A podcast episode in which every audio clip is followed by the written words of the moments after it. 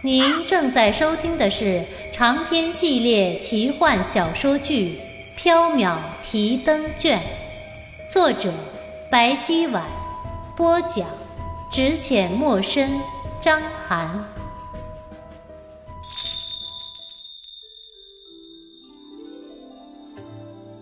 喜欢我们的听友可以加入 QQ 群六二九八四九三五八六二九八。四九三五八，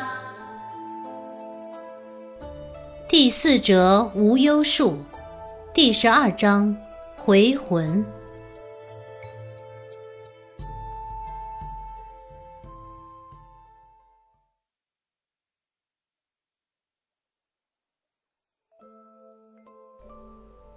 原耀回到缥缈阁，虽然天已经亮了，但他一夜未眠，觉得很累。就倒在胡十三郎身边睡着了，一梦香甜。这两日，袁耀绞尽脑汁的作诗，他想早点凑齐一百首，好去太平府换回魂丹。所幸他以前零零碎碎的写了不少伤春悲秋、感古叹今的诗，如今前拼后凑起来，竟差不多有一百首了。第三天，袁耀整衣结冠，捧着一百首诗去拜访太平公主。太平府外又是马车人往，络绎不绝，一片喧嚷。从众人的闲谈中，袁耀得知太平公主生病了，不会见客人。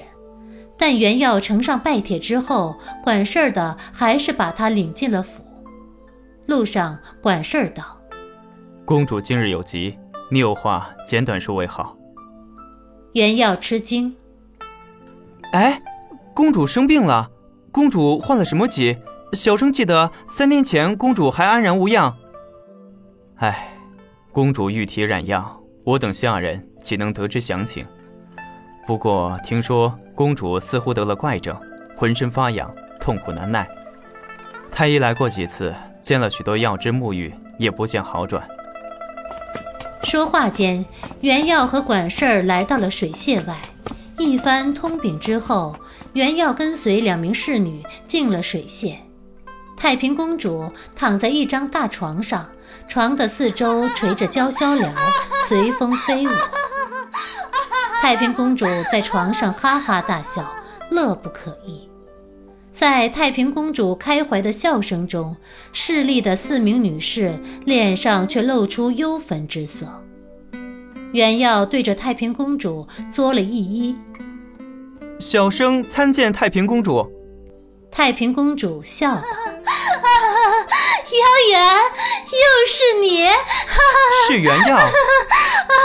不管是什么，反正就是你。”袁耀不想纠结名字的事情，开门见山：“小生做好了一百首诗，特来呈给公主，请公主赐给小生回魂丹。”太平公主闻言一愣，笑了：“啊啊，诗已经做好了吗？”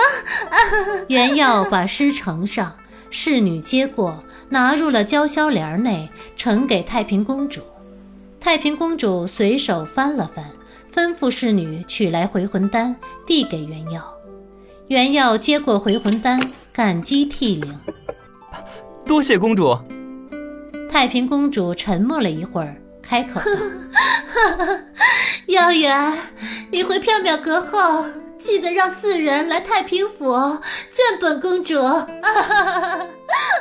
哎，袁耀有些奇怪，但还是答应了。小生遵命，可是白姬这几天都不在缥缈阁，她正在忙一件要紧的事情，不知道什么时候才能回来。太平公主掀开床上的纱幔，露出脸庞，眼眸如夜鸦之语，冷笑道：“ 你告诉他，你看到的，他就肯来了。”袁耀抬头向太平公主望去，顿时觉得头皮发麻。太平公主的脸上布满了奇怪的金纹，像是突出的血管，这让她美丽的容颜显得有些狰狞。而且不止脸上，太平公主的脖子上、手上，乃至全部皮肤上都爬满了金色的图案，触触目惊心。原耀张大了嘴，说不出话来。太平公主伸出手 挠脖子上的经文，似乎很痒。你回去告诉四人，说本公主被恶鬼缠身，她就会来了。公主，公主，别挠啊，公主，会伤了皮肤的。两边的侍女阻止太平公主。原耀吓得脊背发麻，只能应声道：“是，等白姬回来，小生就会转告她。”水榭中回荡着太平公主空洞的笑声。原耀回到缥缈阁，白姬还没有回来。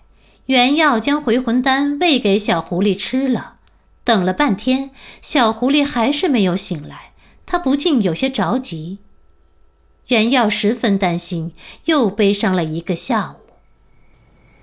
傍晚时分，夕阳西下，袁耀孤独地坐在长廊中啃碧螺，心中凄凉，泪流满面。哎，仙芝，你在哭什么？一阵香风拂过，环佩叮咚。袁耀下意识地擦干眼泪，反驳道：“小生才没有哭。”下一瞬间，原耀反应过来，回过头去，又哭了。白姬，你终于回来了，小生一直担心你回不来。我怎么会回不来呢？宣之，你就爱瞎操心。哎，有吃的吗？饿死我了！白姬坐下来，就着原耀的手，咬向他手中的碧螺，一咬就咬掉了一大口。原耀生气。哎，不要偷吃小生的碧螺！白姬笑眯眯的说道。“嗯，怎么叫偷吃？这明明是抢嘛！”原耀还没有反应过来，手中的碧螺已经被白姬抢了过去，津津有味的吃着。原耀不敢抢回来，只好另拿了一个。白姬，你这几天去哪儿了？我去曲江边和玄武下棋了。下棋，你不是去打探无忧树的下落了吗？亲自去奔波多累啊！问玄武就好了。玄武对长安城中所有非人的动向都了如指掌，问他也就坚决知道无忧树的下落了。那你打探到什么了？无忧树不在任何非人手中。啊，无忧树在哪儿？不知道。你出去了三天，就得到不知道这个结果。原耀有些失望。不，你看，我还得到了一篮子红菱酱呢。这可是玄武下棋输给我的，先知拿去剥了，让十三郎做成菱角汤，一定很美味。白姬笑眯眯地指着放在一边的一篮子红菱角。原耀一听到十三郎，又流泪。十三郎还没醒呢。小生从太平府讨来了还魂丹，也给他吃了下去，可他还是昏迷不醒，这是怎么回事？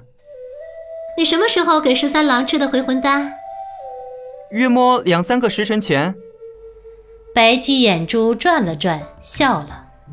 啊，那先知是没有喊魂吧？没喊魂，十三郎怎么会醒呢？喊魂？什么喊魂？丢了魂之后，服下回魂丹也必须喊魂儿，这样魂魄才能回归身体呢。小生去哪里喊十三的魂呢？十三郎在哪里丢的魂儿，宣之就去哪里喊呢？怎么喊？袁耀问道。白姬促狭的笑了，对着袁耀耳语了一番。宣之，你过来，要这样，这样，还有还有这样，哼。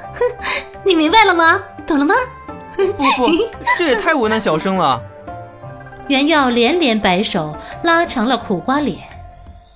白姬挥指弹泪，哼，可怜的十三郎，宣之不肯替你喊话，看来呀，你只能永远昏迷下去了。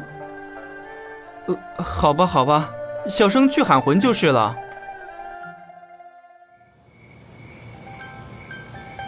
夕阳西下，碧草萋萋，胡十三郎吓掉魂魄的地方，原耀穿了一身白底绣牡丹的裙子，头梳窝垛髻，手里拿着两只桃花做跳舞状徘徊着，尖着嗓子喊魂儿：“十三郎魂兮归来，十三郎魂兮归。”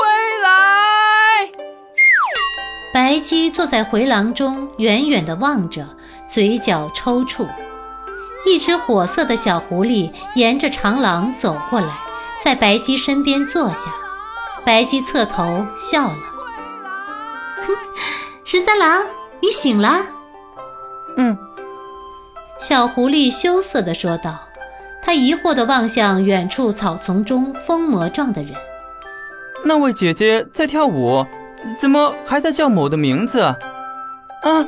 居然是袁公子，他怎么了？他跳舞跳得好难看。白姬叹了一口气，喝了一口茶。哎，是啊，这宣之穿女装可真难看，舞跳的也不怎么样啊。正在卖力跳舞喊魂的小书生，永远也不会知道，即使他不喊魂。胡十三郎在服下回魂丹三个时辰之后也会醒来。掌灯时分，原耀唤回了青山。他看见小狐狸醒来，高兴得直落泪。原耀为吓到小狐狸而道歉，小狐狸原谅了他。